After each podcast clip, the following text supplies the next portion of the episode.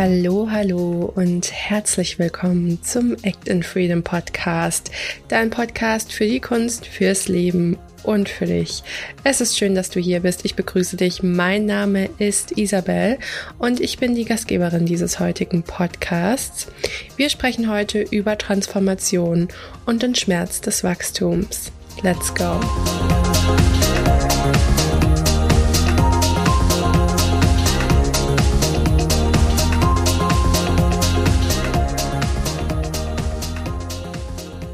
Transformation bedeutet Wandel. Sowohl oder besser gesagt unabhängig, ob subjektiv betrachtet jetzt in positiver oder negativer Weise. Es ist nichts anderes wie das Annehmen einer anderen Perspektive, einer anderen Wahrheit gegenüber dem Leben oder bestimmten Elementen des Lebens. Und ich möchte heute spezifisch über den Transformationsprozess sprechen, wenn wir uns dafür entscheiden, uns in Ausrichtung zu unseren Zielen weiterzuentwickeln. Es geht also um das Act and Freedom Lieblingsthema überhaupt, Persönlichkeitsentwicklung. Ja, liebe Zuhörer, und von Zeit zu Zeit kann Persönlichkeitsentwicklung ein sehr schmerzhafter Prozess sein. Meistens dann, wenn wir mit großen inneren Glaubenssätzen konfrontiert werden, die sich als Blockaden herausstellen und uns daran hindern, eine andere Perspektive anzunehmen, beziehungsweise ja, unser Bewusstsein zu erweitern in der Hinsicht, dass die Wahrheit, die wir bisher erfahren haben, nicht die einzige Wahrheit ist, beziehungsweise sein muss. Und um das zu verdeutlichen, habe ich mir ein kleines Beispiel überlegt. Stell dir vor, du und ich, wir sitzen uns gegenüber an einem Tisch. Und in der Mitte von diesem Tisch liegt ein Blatt Papier und ich schreibe auf dieses Blatt Papier die Zahl 6. Jetzt behauptest du, das ist aber eine 9. Aber aus meiner Perspektive gesehen ist das eindeutig die Zahl 6. Wenn ich jetzt aber deine Perspektive annehme, sehe auch ich die Zahl 9. Wir haben beide recht. Jeder von uns sagt die Wahrheit. Wir haben zwei Wahrheiten. Um genau zu sein, zwei sehr subjektive Wahrheiten. Die Wahrheit, die ich wähle, wird vermutlich die Wahrheit sein, die zu meinem Lebenskurs passt. Und auch wenn dieses Beispiel jetzt relativ einfach war, kann man das übertragen auf verschiedene Situationen im Leben, wenn wir mit den Wahrheiten von anderen Menschen konfrontiert werden. Und es hilft uns, andere Menschen besser zu verstehen. Jetzt kommt der tricky Part. Das Annehmen einer anderen Perspektive kann nämlich gerade in Bezug auf unsere eigenen Ziele essentiell sein und zwingt uns somit, eine Entscheidung zu treffen. Besonders schmerzhaft wird es dann, wenn wir durch das Erkennen einer Blockade unsere Werte und Ziele in Frage stellen müssen. Jetzt stellt sich die Frage, wie gehen wir damit um? Wie gehen wir damit um, wenn wir unsere eigene Identität hinterfragen? Und dafür möchte ich euch einen kleinen Einblick gewähren in meine eigene Erfahrung damit, beziehungsweise was mir geholfen hat, aus ja, aus diesem Schmerz wieder herauszukommen in ein authentisches Glücklichsein. Ich habe mein ganzes Leben lang immer einen großen Glaubenssatz gehabt und der war, so wie ich bin, bin ich nicht gut genug und deswegen muss ich kämpfen, damit ich dahin komme, wo ich dann gut genug bin. Das hat dazu geführt, dass ich nicht nur im Außen ganz viel gekämpft habe, sondern dass ich auch im Inneren mit mir selbst gekämpft habe. Und das Ding ist, wenn man ständig im Krieg mit sich selbst ist, kommt man nur so weit. Das hat dazu geführt also, dass ich irgendwann etwas erlitten habe, was man in der Gesellschaft einen Burnout nennt.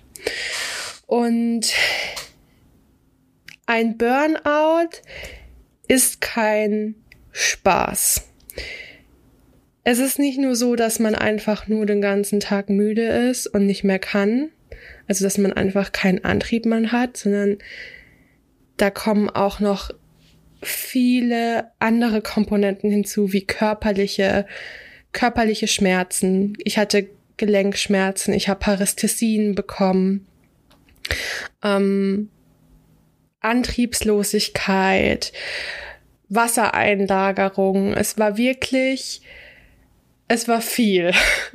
Ich will, ich will gar nicht erzählen, was, was jetzt alles so im Detail passiert ist, aber ich kann sagen, es war wirklich viel und es hat lange gedauert, bis ich aus dieser aus diesem Zustand wieder rausgefunden habe. Und das Schlimmste daran war wirklich, dass ich nicht mehr wusste, warum ich eigentlich die Dinge tue, die ich tue und warum ich die Werte habe, die ich hatte. Und seine eigene Identität so zu hinterfragen, das ist wirklich hart.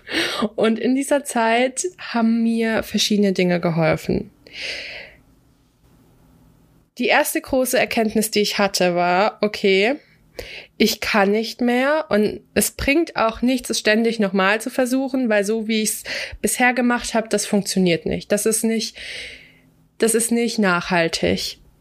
Also wäre mein erster Tipp, innezuhalten und aufzuhören, gegen irgendetwas anzukämpfen, sondern die Situation so anzunehmen, wie sie gerade ist.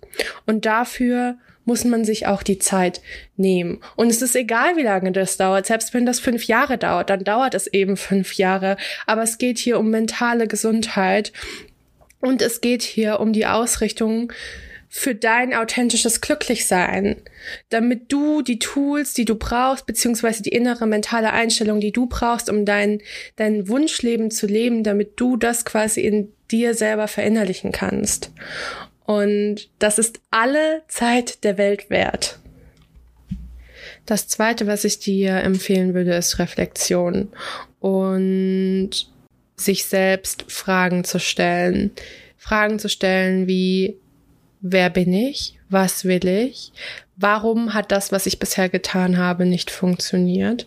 Warum fühle ich mich so, wie ich mich fühle? Was will ich denn eigentlich wirklich? Und das Wichtigste dabei ist, dass du diese Fragen ehrlich beantwortest. Denn nur wenn du sie ehrlich beantwortest, führt das zu Besserung. Und ich sage das, beziehungsweise betone das so sehr, weil ich oft den Fehler gemacht habe, dass ich diese Fragen so beantwortet habe, wie ich dachte, dass sie beantwortet werden müssten. Und das ist ein Riesenfehler, vor dem ich dich bewahren möchte. Drittens würde ich dir empfehlen, Selbstliebe zu betreiben und sich nicht fertig zu machen für die Situation, in der du gerade bist. Dafür gibt's kein Patentrezept, aber sei gut zu dir und hör auf deine Intuition, was tut dir gut, was tut dir nicht gut. Du hast innegehalten, du hast dir die Zeit genommen, du hast reflektiert und dir wichtige Fragen gestellt und du hast diese Fragen ehrlich beantwortet.